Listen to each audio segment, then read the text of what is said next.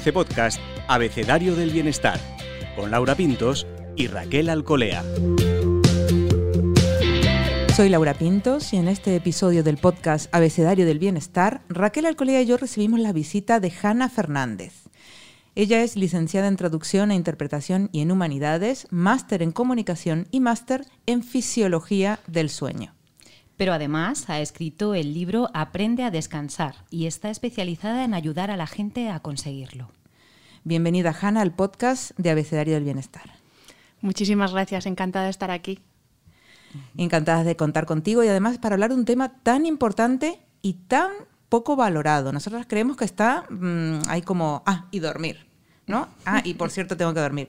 Es más, si no se duerme, mm, tiene como mérito, ¿no? Se puede necesitar pocas horas de sueño. Cuéntanos antes de meternos en, en materia, ¿de dónde te viene este interés a ti en concreto por el descanso? Pues viene precisamente de un momento de mi vida en el que infravaloré absolutamente dormir y descansar porque tenía que trabajar tanto y ser tantas cosas y ser tan superwoman en todos los aspectos de mi vida que dije, pues esto es una pérdida de tiempo, ¿no? Tengo mucho que hacer como para estar durmiendo. Y eh, esa situación prolongada en el tiempo me llevó a tener problemas de salud importantes y es entonces cuando dije, ah, pues lo mismo comer tan ecológico, hacer tanto deporte, hacer tantísimo yoga, meditar, todo esto está muy bien, pero si no dejo que mi cuerpo eh, descanse y, se resete, pues no me sirve para nada, que es lo que, eh, eh, es lo que me estaba sucediendo. Y así es como descubrí la importancia del sueño y del descanso y empecé a aplicarlo primero conmigo y luego con la gente con la que trabajo. Porque así, Hanna, para que bueno, los que nos están escuchando intenten analizarse a sí mismos, ¿qué es lo que empiezas a notar cuando no descansas lo suficiente o no duermes lo suficiente? Pues las consecuencias inmediatas las notas al día siguiente y eso lo hemos experimentado todos. Te levantas pues em, literalmente empanado, la expresión empanado viene muy bien en estos casos, tienes mucha lentitud mental, incluso lentitud a la hora de moverte, poca energía, somnolencia durante el día, además emocionalmente estás muy inestable y pasas como de la euforia al llanto en 10 minutos, tienes muchas ganas de comer y además alimentos generalmente poco saludables, hiperpalatables y sobre todo esa sensación como de que vas arrastrándote, que, te cuesta, que todo te cuesta. Y luego es verdad que más a largo plazo, pues ya las consecuencias son más serias, pues desde falta de memoria, dificultad en la toma de decisiones, eh, por ejemplo, la, la privación de sueño está detrás de muchos accidentes de tráfico, que tanto se habla del alcohol, pero no se habla de lo importante que es dormir y descansar a la hora de ponernos al volante. Pero bueno, las consecuencias inmediatas es que las hemos vivido todos porque todos de vez en cuando tenemos una mala noche de sueño. Porque estamos hablando de descansar y dormir y es una de las cuestiones que hablamos Raquel y yo cuando, cuando pensábamos, bueno, va a venir Hanna, vamos a hablar de esto. ¿Es lo mismo descansar y dormir? No, no es lo mismo. Eh, dormir es una necesidad fisiológica, es una función del cuerpo, igual que es respirar, igual que comer, igual que beber, es algo que necesitamos para seguir viviendo y cuando lo hacemos bien es lo que hacemos durante las horas de noche. Sin embargo, descansar es mucho más que dormir, porque es verdad que incluye esas horas que estamos durmiendo, pero si nos quedamos solo en eso y todo nuestro día vamos acelerados, no desconectamos y vamos pues como pollo sin cabeza, es, totalmente contradictorio. Entonces, descansar es algo que tenemos que hacer durante el día y dentro del descanso incluye tanto pausas como cómo gestionamos nuestro día y también ese descanso incluye el sueño nocturno, pero una cosa no puede estar sin la otra. La calidad de la noche depende de la calidad del día ese descanso, esa necesidad de parar, porque dentro de esos pequeños descansos que nos tomamos, me encanta porque muchas veces te hemos escuchado hablar del disfrute, ¿no? A veces nos parece que descansar es estar así como eh, una meba sin hacer absolutamente nada, pero ¿qué es descansar para ti? ¿Algo que disfrutamos? ¿Algo que nos hace ser felices? Bueno, el descanso es que pues tiene muchas caras y en eso sí que es verdad que cada uno tiene que encontrar qué herramientas o, qué acciones o qué aficiones o lo que sea que le permite descansar y desconectar. No hablamos solo del descanso físico, sino casi más incluso del descanso mental, porque ahora como tenemos estas profesiones tan sedentarias, realmente físicamente no nos cansamos, somos súper sedentarios. Lo que nos cansa es esa constante conexión, esa constante hiperacción del cerebro y, a eso es a lo que tenemos que prestar atención. Y algo tan sencillo como, bueno, estoy viendo por los vuestros ventanales, eh, el exterior que tenéis, pues salir 10 minutos, dar una vuelta a la manzana, ver un poco de verde y volver a la oficina, eso ya es un descanso y eso, aunque parece una tontería y la gente puede decir, eso no sirve para nada, eso sirve para mucho y sobre todo sirve para la salud de nuestro cerebro y en consecuencia de todo nuestro organismo, pero hay que prestar especial atención al cerebro porque lo estamos sobrecargando, estamos paralizando el cuerpo y sobrecargando nuestro cerebro y hay que mantener un poco ese equilibrio. Hanna, mencionaste que esto empezó a raíz de algo personal, ¿no? de, una situación personal, y, y, dijiste, yo infravaloraba. Tenemos la sensación de que en general se infravalora el descanso, y por el contrario, decíamos al principio, está muy bien ser hiperactivo, hiperproductivo y no necesitar descansar. Eh, ¿qué, ¿Qué nos está pasando? Bueno, es que realmente todavía cuando escuchas a una persona que te dice, ay, es que no tengo tiempo para nada, es que no me da la vida, todavía es como, lo llevo a gala, toma, medallita, cada vez que dices eso te pones una medalla. Y es como, yo ahora que lo veo desde esta perspectiva digo, jolín, la que te espera, porque claro, tarde o temprano las consecuencias de ese no parar acaban apareciendo y pueden aparecer, eh, generalmente aparecen con problemas de salud física, mental, problemas emocionales, o sea que, que no, no es algo inocuo. Y es que además socialmente premiamos y fomentamos esa forma de vida, porque ¿qué nos enseñan? Que hay que ser súper productivo, súper eficiente, hacerlo todo muy rápido y si puedes hacer varias cosas a la vez, cosa que es materialmente imposible, mejor. Tienes que estar 24 horas disponible eh, y además eso, tienes que cumplir todos los roles que nos impone la sociedad y en el caso de las mujeres, pues ser la madre perfecta, la trabajadora perfecta, la esposa perfecta, estar impecable, hacer todos los deportes y todo lo que hay que hacer. Entonces, claro, es que yo misma me escucho ahora y me agoto o sea que, claro, vivir así es agotador. Desde luego, y además qué, qué culpa nos entra, ¿no? Madre mía, un día, ese día en el que ya por puro agotamiento no se sabe muy bien de cuántos días durmiendo fatal, un ponte un domingo, he dormido 13, 14 horas seguidas, ¿no? Y dices, Dios mío, la que me he perdido, ¿no? Y esa culpa, ¿qué hacemos con ella? Pues hay que cambiarla por analizar y razonar para qué nos sirve ese descanso. Y al final ese descanso es una inversión. Es como eh, el día que estás súper cansado y dices, ¿qué hago? ¿Me levanto y voy a entrenar o me quedo una hora más durmiendo? Quédate una hora más durmiendo, porque esa hora de descanso y de sueño va a hacer, te va a proporcionar muchos más beneficios a todos los niveles que una hora de entrenamiento mal hecho.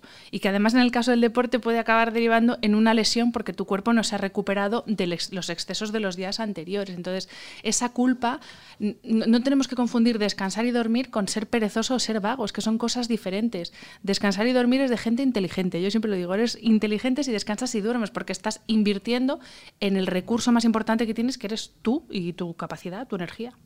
Pero dormir cuántas horas, Hanna, porque hay gente también que saca pecho porque necesita muy pocas horas, otros que aseguran que sin, con menos de ocho horas no son personas. ¿Esto cómo es? Pues las horas que necesitamos de sueño mm, varían a lo largo de, la vida, porque desde que somos bebés, que podemos llegar hasta 16 horas, necesitar 16 horas de sueño, a luego con la infancia esas horas se van reduciendo y cuando llegamos a la edad adulta, lo que necesitamos de media por noche es entre 7 y 9 horas. Si duermo 6 horas y media me voy a morir, pues no, hay gente que con seis horas y media también funciona muy bien. Si necesito nueve y media, ¿es que eso tengo algún problema? Tampoco. Es lo que las medias siempre son pues, pues estadísticas y ahí nos tenemos que mover. Esas personas que dicen yo con cuatro o cinco horas todos los días voy fenomenal. Mm, el porcentaje de población que realmente no tiene consecuencias negativas por esa, ese tiempo reducido de sueño es muy pequeño. Luego habría que ver cómo es el día de esa persona, si se va arrastrando, si se sienta y se queda dormido donde sea, si necesita siete cafés a lo largo del día y tres o cuatro bebidas energéticas. Entonces hay que ver esa gente que dice que con cuatro horas va divinamente cómo es el resto del día. Pero de media necesitamos entre siete y nueve horas todas las noches, porque e, el sueño no se recupera. Mm. Eso de durante la semana, de lunes a jueves, privación máxima, y el fin de semana me abandono en la cama, recuperamos cansancio físico, pero los beneficios del sueño no se recuperan. Eso de compenso del fin de semana va a ser que, no funciona. Entonces, igualmente también no es lo mismo dormir, eh, no sé, gente que trabaja turnos y demás, dormir de día que dormir de noche. Hay algo interesante de lo que habla siempre que es de los ritmos circadianos. ¿Nos puedes explicar un poquito cómo afecta el sueño? Bueno, los ritmos circadianos son uno de los múltiples ritmos que, regulan distintos procesos que, suceden en nuestro organismo. El más notorio del que estamos hablando es eh, ese ritmo sueño-vigilia que se sincroniza fundamentalmente con la luz del sol. Por eso nuestro horario natural de dormir es cuando es de noche porque esto es fisiología pura. Eh, la luz eh, entra a través de la retina, le llega al cerebro la información de que es de día y se tiene que activar esto a través de la luz azul. Por la noche, como no tenemos esa luz, segregamos la melatonina, que es la hormona que nos dice, oye, es momento de acostarnos porque ya no hay luz, entonces vamos a descansar. ¿Qué pasa? Que efectivamente con, cómo está estructurado ahora mismo el, bueno, el mundo laboral, el mundo industrial, pues hay trabajos a turnos. Es verdad que hay trabajos a turnos que son inevitables, pues los de urgencias, etcétera, pues eso no voy a decir nada. Ahí sí que se puede trabajar con esas personas para que el, el daño sea el menor posible. Pero también es verdad que, es un problema, porque estamos hechos para dormir de noche. Esto es así. O sea, podemos decir, pues a mí no, nada, pero es que estamos hechos para dormir de noche. Entonces, lo que sí que tienen que hacer esas personas que trabajan a turnos, turnos rotatorios o turnos nocturnos o, el turno que sea, ponerse en manos de un especialista para ver de qué forma pueden eh, organizar sus jornadas, eh, tema de alimentación, tema de deporte, incluso suplementación si es necesaria, para que ese daño sea el menor posible. Mm -hmm. Pues llega la hora de dormir, se genera esta, segregamos, ¿no? Melatonina, has dicho. exacto. Y esta melatonina está conectada con la serotonina, o estoy equivocada. Hay luego unas conexiones que van más allá, ¿no? Que, hay un proceso químico que se activa.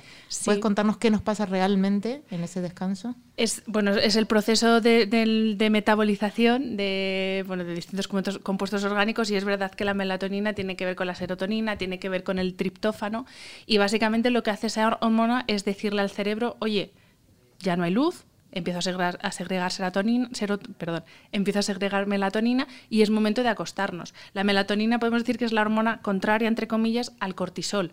Cuando nos despertamos por la mañana, nos despertamos, si no es con el despertador, si lo conseguimos hacer de forma natural, porque tenemos un pico de cortisol. Si tenemos cortisol en sangre, no tenemos melatonina. Y al revés, si tenemos melatonina, los niveles de cortisol descienden. Entonces, por eso es importante respetar tanto nuestro ritmo circadiano como nuestros, nuestro propio ritmo biológico, porque ese ritmo biológico es el que determina cuándo segregamos el cortisol y cuándo segregamos la melatonina. Atención al cortisol. Y uno de los que más cortisol genera, ¿quién es? Nuestro amigo el que acaba en S. Efectivamente, nuestro amigo el estrés. Sí que es verdad que yo siempre preciso cuando hablo de estrés y hablo de cortisol que el estrés en sí no es malo, porque es verdad que lo estamos demonizando y el estrés es imprescindible para nuestra supervivencia. O sea, es, esa reacción, ese sistema de reacción que tenemos cuando hay una amenaza que hace mm, miles de años era que venía el león a comerte y ahora la amenaza pues es un jefe, el niño que llora, que me atropella el coche, pero bueno, al final nuestro cerebro, que en eso es muy primitivo, lo entiende como una amenaza y necesitamos tener ese sistema de, respuesta y esa activación de la respuesta de, de estrés con el cortisol, porque si no te quedaría así parado y te, atropellaría el coche. Entonces, el estrés no es malo y el cortisol, por supuesto, es necesario para la vida. El problema es que el estrés crónico o el estrés mantenido en el tiempo es el que es tremendo para nuestro organismo. O sea, el tener unos niveles altos de cortisol permanentemente en sangre es lo que nos destroza. Y el, estar constantemente con ese sistema de lucha o huida, que es el que se llama eh, la respuesta de estrés, tener ese sistema constantemente activado es tremendo para nosotros, porque realmente lo que hace el organismo es, cuando lo necesito, tengo un pico de amenaza, pum, activo el sistema eh, lucha-huida, pero eso es un pico, es algo puntual. Mi estado natural tiene que ser el otro. los ingleses lo llaman el rest and digest, el relajo de relajación y digestión, el de fight or fly, que es el de lucha-huida, se activa de forma puntual, pero no podemos estar permanentemente eh, con ese sistema de lucha-huida activado, porque es lo que nos destroza y así es como estamos todos. ¿Y, cómo empezaste a descansar y a dormir? Quiero decir, ¿qué hay que hacer? Digo, bueno, yo duermo mal, descanso fatal, tengo que cambiarlo. ¿Por dónde empiezo? ¿Qué, qué hago? Porque a lo mejor no puedo cambiar toda mi vida de un día para otro, ¿no? No, ya cambiar toda la vida de un día para otro, ya eso eh, lleva al fracaso directamente. porque todas las cosas a la vez no podemos hacerlas. Pues por, por, lo primero que deberíamos empezar es por tener unos horarios regulares, porque esto además en España, que nos gusta tanto salir por la noche, trasnochar, esto no es lo más recomendable para que nuestros ritmos circadianos estén ordenados. De vez en cuando salir a cenar y acostarse un poco más tarde, no pasa nada, pero si eso es la tónica, eso es nuestro hábito, pues al final nosotros somos nuestros hábitos, entonces no nos podemos extrañar de que durmamos mal si cenamos todos los días a las 10 de la noche, además cenamos cualquier cosa que hemos encontrado por ahí o una cena muy calórica porque durante el día hemos picoteado y casi no hemos comido. Y un día ceno a las 10, otro día no ceno, otro a las 7 meriendo, entonces los horarios regulares no solo para el sueño, sino también para las comidas y también para el ejercicio físico. Y, para nuestro sueño, lo que digo, horario regular todos los días de la semana, porque esto también, bueno, lo hemos dicho antes, de lunes a jueves tengo un horario y el fin de semana tengo otro. Lo que estoy haciendo es obligarle a, mi cuerpo a que se adapte, como si hiciera un viaje transoceánico todas las semanas, a que se resintonice y se resincronice cada semana. Eso es un gasto de energía y un esfuerzo absurdo. Entonces, mis horarios regulares de sueño tienen que ser todos los días, fines de semana, vacaciones. Un par de horas de desfase, vale pero eso de mm, entre semana me acuesto a la una, me levanto a las seis y el fin de semana me acuesto a las cinco, me levanto a las dos de la tarde, pues eso es un jaleo que no, eso no hay cuerpo que lo resista. Entonces, si para empezar por un punto, tener horarios regulares. Y yo siempre, además digo, priorizar el descanso, porque cuando organizamos la agenda lo colocamos todo, absolutamente todo y lo último que, bueno, ni siquiera lo ponemos en la agenda, es ya cuando he acabado todo, entonces digo, ¿me siento de descanso o me meto en la cama? Y tiene que ser al contrario, o sea, ¿a qué hora voy a comer? Y mis 20 minutos, tampoco necesito dos horas para comer, pero esos 20 minutos son sagrados para comer y un, descansito de 5 minutos. ¿A qué hora me voy a acostar? Porque si planeo una agenda imposible que no voy a terminar nunca, pues me acostaré a la una de la mañana. Sin embargo, si yo me marco que a las 11 es mi hora de acostarme, lo que he podido hacer hasta las 11 lo hago y lo que no, pues a otra cosa, que tampoco hay nada tan urgente, ¿eh? que, también vivimos en la urgencia permanente y tampoco hay nada tan urgente. Entonces, así para empezar, eso, tener unos horarios regulares y priorizar el descanso, porque si no se queda en un, pues eso, el propósito de año nuevo, mm. tengo que dormir mejor. Y ahí se queda. No, no, pues ponlo en la agenda y respétalo. Has hablado antes también del ejercicio, tú que además eres, vamos, una... Pues si, no, me equivoco, practicas CrossFit en este momento y, no sabemos, no sabría preguntarte si, si es mejor eh, ejercitarse por la mañana, por la noche, si eso es algo que afecta al sueño, eh, porque nos activa mucho. ¿Cómo habría que plantearse ejercicio y sueño, esa dualidad? Pues a ver, tal y como vivimos hoy en día y los sedentarios que somos, hacer deporte a la hora que se pueda. Punto. Mejor hacer, ¿no? Sí, porque, claro, al final también para descansar necesitamos cansarnos. Entonces, si estamos todo el día sentados y, uy, ya son las nueve de la noche o las ocho, no voy a hacer ejercicio, que no voy a dormir. Pues bueno, hay que reorganizar un poco esa agenda porque el ejercicio es un no negociable. Igual que dormir, hacer deporte es un no negociable. Es más, moverse, además de hacer deporte, es un no negociable. Dicho esto, si puedo organizarme de tal forma que el ejercicio lo haga por la mañana en vez de a última hora de la tarde, justo antes de irme a acostar, mejor. ¿Por qué? Porque esa actividad física me activa cognitivamente y además fisiológicamente también nos activa. Sube la temperatura corporal, se aumenta la frecuencia cardíaca, entonces esos son rasgos fisiológicos contrarios a los que tenemos cuando dormimos. Pero dicho esto, eh, siempre hay formas de organizarse y de planificarse para poder tener ese, ese rato de, además que es una desconexión maravillosa el ejercicio, tener ese rato de desconexión y también poder dormir y con unos horarios regulares. Pero vamos, deporte siempre sí, a la hora que sea. Y luego también podemos elegir entre un tipo de deporte y otro. Tampoco hace falta estar dos horas subido una bici estática, subiendo el turmalet. O sea, podemos optar por actividades que no nos activen tanto o incluso repartir a lo largo del día y hacer media hora de una actividad más intensa a primera hora, otra media hora a última hora del día de actividad menos intensa, también es, es organizarse y siempre consultar con un profesional que nos ayude a organizarnos. Hanna, y luego llegan los móviles y nos metemos en la cama con el móvil en la mano y nos damos cuenta y han pasado una hora, una hora y media o el tiempo que sea y estamos todavía ahí. ¿Cómo, cómo gestionamos este cacharrín? Pues sí, los móviles sí que son el enemigo del sueño, ¿eh? esto sí que hay que decirlo. Eh, no por la tecnología en sí, que es fantástica y que a mí me permite trabajar, o sea que yo nunca diré nada malo de la tecnología, pero es verdad que el uso que hacemos de la tecnología es, nefasto para nuestro descanso y para la salud en general. Antes hablaba de la luz natural, que es la que activa el cerebro, ¿no? a través de la señal lumínica que entra a través de la retina. ¿Qué sucede? Que esa luz azul, que es parte del espectro de la luz visible, es una luz que también emiten los dispositivos a primera hora de la mañana, cuando amanece el sol que está súper brillante, con mucha luz azul, eso es maravilloso porque así me activo. Pero claro, si esa misma intensidad y esa cantidad de luz azul la estoy recibiendo ya metida debajo del edredón, así como el último ratito antes de dormirme, a mi cerebro le estoy mandando información contradictoria. Porque estoy metido en la cama diciendo, venga, Hanna, que te tienes que dormir, pero a la vez le estoy mandando información y le estoy diciendo, oye, actívate, que estamos aquí mm, bien con la pantalla, bien de luz azul. Eh, los móviles no solo nos activan cognitivamente, que es un problema, o sea, nos activan cognitivamente y fisiológicamente por este tema de la luz, pero también nos activan emocionalmente. Y esto es algo de lo que no se habla tanto, pero normalmente el contenido que consumimos en el móvil, que es pues o mails de trabajo o redes sociales, o noticias y, generalmente los en el mail de trabajo te puedes encontrar un mail bomba de estos que ya te revienta y ya no pegas ojo. Hay muchas personas que el contenido que ven en redes sociales les genera muchísima ansiedad, muchas personas. O estar viendo las noticias que tal y como está el mundo, pues también nos genera generalmente bastante ansiedad. Entonces, esa activación emocional, que generalmente es negativa, es incompatible con el sueño, porque de nuevo el cerebro lo está percibiendo como una amenaza. Si tú tienes una sensación de miedo, de angustia, de ansiedad, de tristeza, no te vas a dormir, porque el cerebro dice, uy, uy, uy, aquí hay un problema, hay angustia, hay tristeza, hay miedo, problema, no te puedes dormir, tienes que estar alerta. Entonces, claro, es, totalmente contradictorio lo que hacemos con, o sea, lo que estamos haciendo con la intención que tenemos, que es quedarnos dormidos. En cuanto a la alimentación, en ABC Bienestar, pues solemos muchas veces hablar de estos titulares que interesan mucho, ¿no? Alimentos que favorecen el sueño, cómo comer para dormir mejor. No sé qué opinas sobre esto, Hanna. ¿Existe una forma de alimentarse que favorece el sueño o que al menos ayuda a descansar?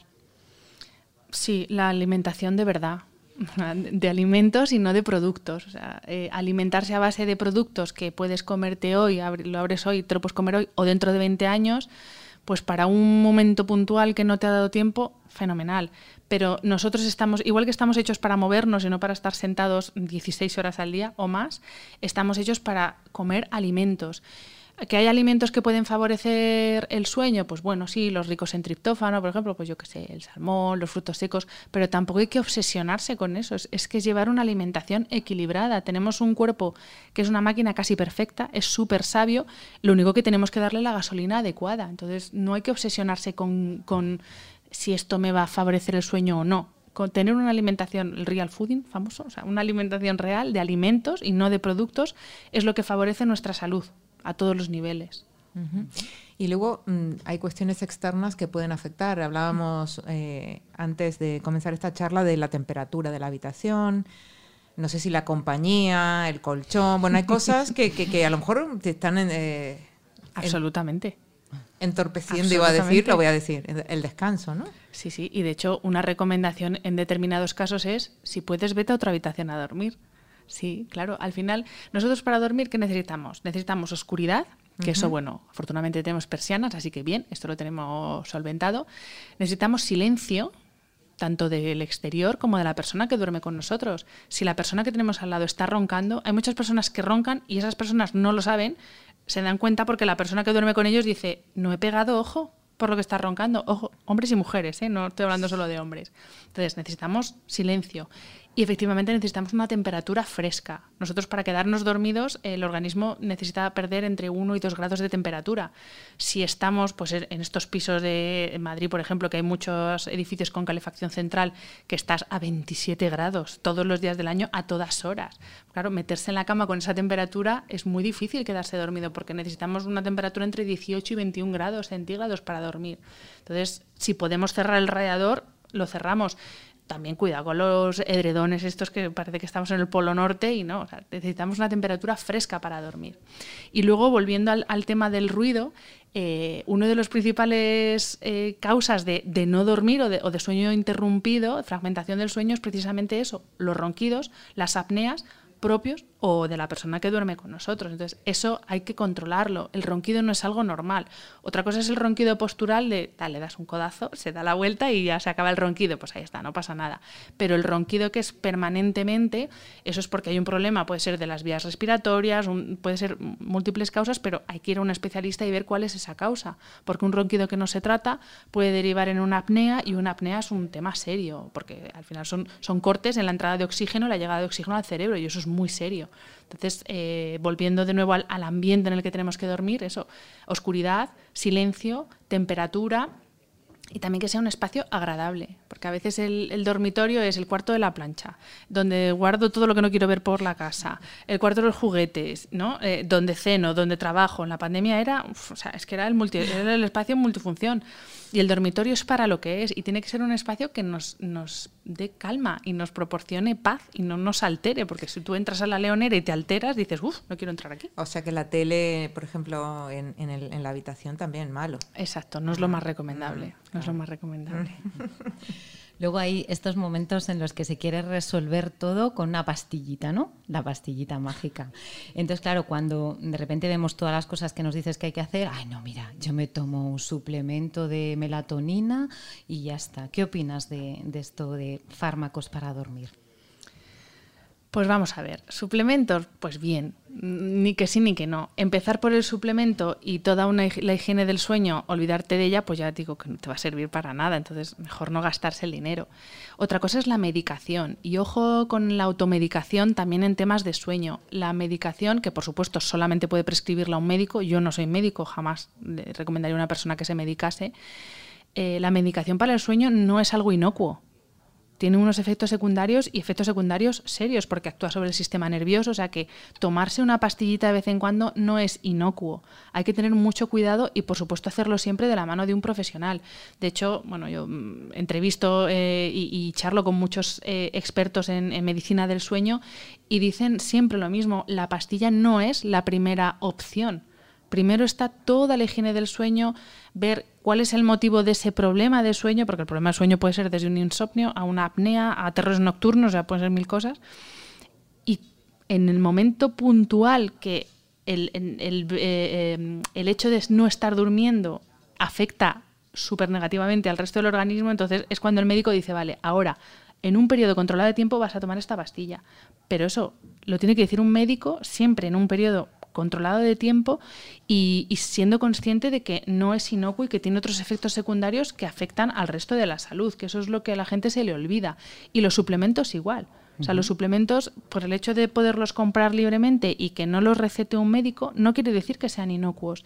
Y hablabas de la, de la melatonina un suplemento de melatonina mal tomado nos puede provocar problemas de sueño que no tenemos. Entonces, de nuevo, hay que recurrir a un especialista que nos diga para qué sirve y sobre todo que nos explique cuáles son los efectos secundarios y qué dosis es la indicada, porque cada cuerpo es diferente. No puede necesitar la misma dosis de melatonina, de CBD o de lo que sea un varón que pesa 140 kilos y eh, tiene obesidad, por ejemplo, que un varón que pesa 57 kilos y lo que tiene es un problema maxilofacial y tiene apnea del sueño por ese problema. Entonces, mm, de nuevo, es que no, no existe la talla única tampoco en la suplementación, entonces mucho cuidado con eso.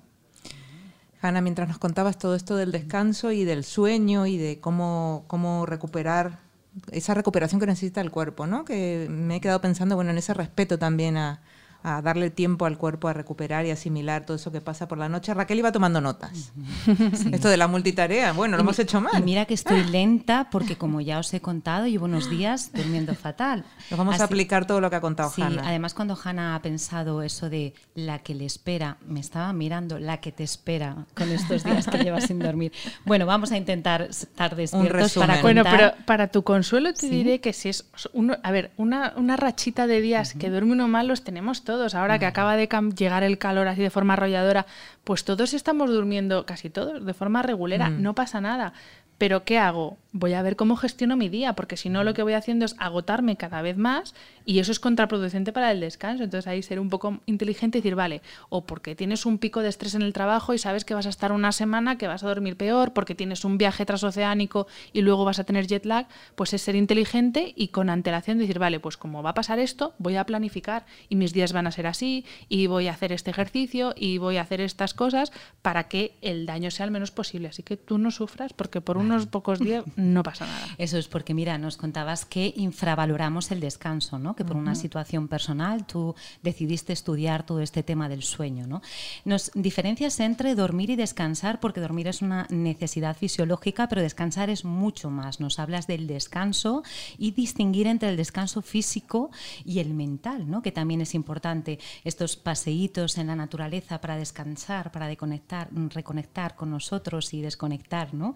Estamos paralizando el cuerpo y sobrecargando el cerebro, nos dices. Las consecuencias de no parar llevan problemas eh, de salud física y mental. Y además nos hemos dado cuenta de que socialmente está súper premiado esto de no descansar. ¡Qué guay! ¿eh? Durmiendo cuatro horas a tope, trabajando, comiendo sano, haciendo ejercicio, superwoman, que un día se desmaya por, por la calle. ¿no? Eh, no confundamos descansar con dormir y ser perezoso vago porque es de ser inteligentes, nos encanta, y de guapas también. También, bueno, es que no hemos hablado de los efectos cosméticos del sueño. Eso. Pero ojo, ahí hay, hay otro, otro podcast. otro tema, tenemos que sacar, Laura. Dormir eh, siete, nueve horas, ¿no? De media. Bueno, es verdad que hay eh, todo tipo de casuísticas, ¿no? Pero esto de las cuatro o cinco horas, raro es. Hay muy poquitos casos en el mundo, casi, ¿no? Los beneficios del sueño no se recuperan, ni fin de semana ni nada. Y atención con los ritmos circadianos porque estamos hechos para dormir de día. Con respecto al descanso, la melatonina, todos los movimientos químicos, de día no, de noche, no estamos hechos para dormir de día. Me apunta muy bien, Hanna. En cuanto a la melatonina, es lo que todos estos movimientos químicos que se generan, el cortisol es el enemigo público número uno, pero nos dices, a ver, que es necesario, que lo necesitamos para dormir. El problema es si lo sostenemos en el tiempo. Más cosas, horarios regulares que, que nos ayudan a conectar con, con, nuestros ritmos circadianos todos los días de la semana, no solo de lunes a, a viernes. Prioricemos el descanso, hagamos siempre deporte a la hora que sea, si es posible, mejor por la mañana. Y los móviles nos dices que son el enemigo del sueño. Ese sí, ese es el número hmm. uno, ese es el número uno, pero no los móviles en sí, sino el uso que hacemos de ellos. Con la alimentación sin obsesiones, pero cuidando la alimentación y la comida real. Y ambiente, pues silencio, temperatura fresca, oscuridad, espacio agradable. En fin, Laura, son muchas recomendaciones, pero la verdad es que todas muy certeras y esperamos poder empezarlo a aplicar esta misma noche. Es verdad que si hemos descansado bien, qué bien nos encontramos al día siguiente. Creo que hay que aferrarse a recordar esa energía y esa serenidad que uno tiene cuando duerme y que pierde rápidamente, ¿no? Y ahí vienen cosas hasta mal humor cuando no descansa. sí. Mira, esa equivocación de lo de dormir de día viene de la falta de sueño, ya os lo digo. y bueno, y esto que ha dicho Hanna de la calidad de la noche depende de la calidad del día, también muy bueno. Muchísimas gracias, Hanna Fernández. Gracias a vosotras. Un gusto tenerte y hasta la próxima, bienestarios. Puedes escuchar todos los episodios del Abecedario del Bienestar en abc.es, iBox, Wanda, Spotify, Apple Podcast y Google Podcast. Y no te olvides de seguirnos en las redes sociales. ABC-Bienestar.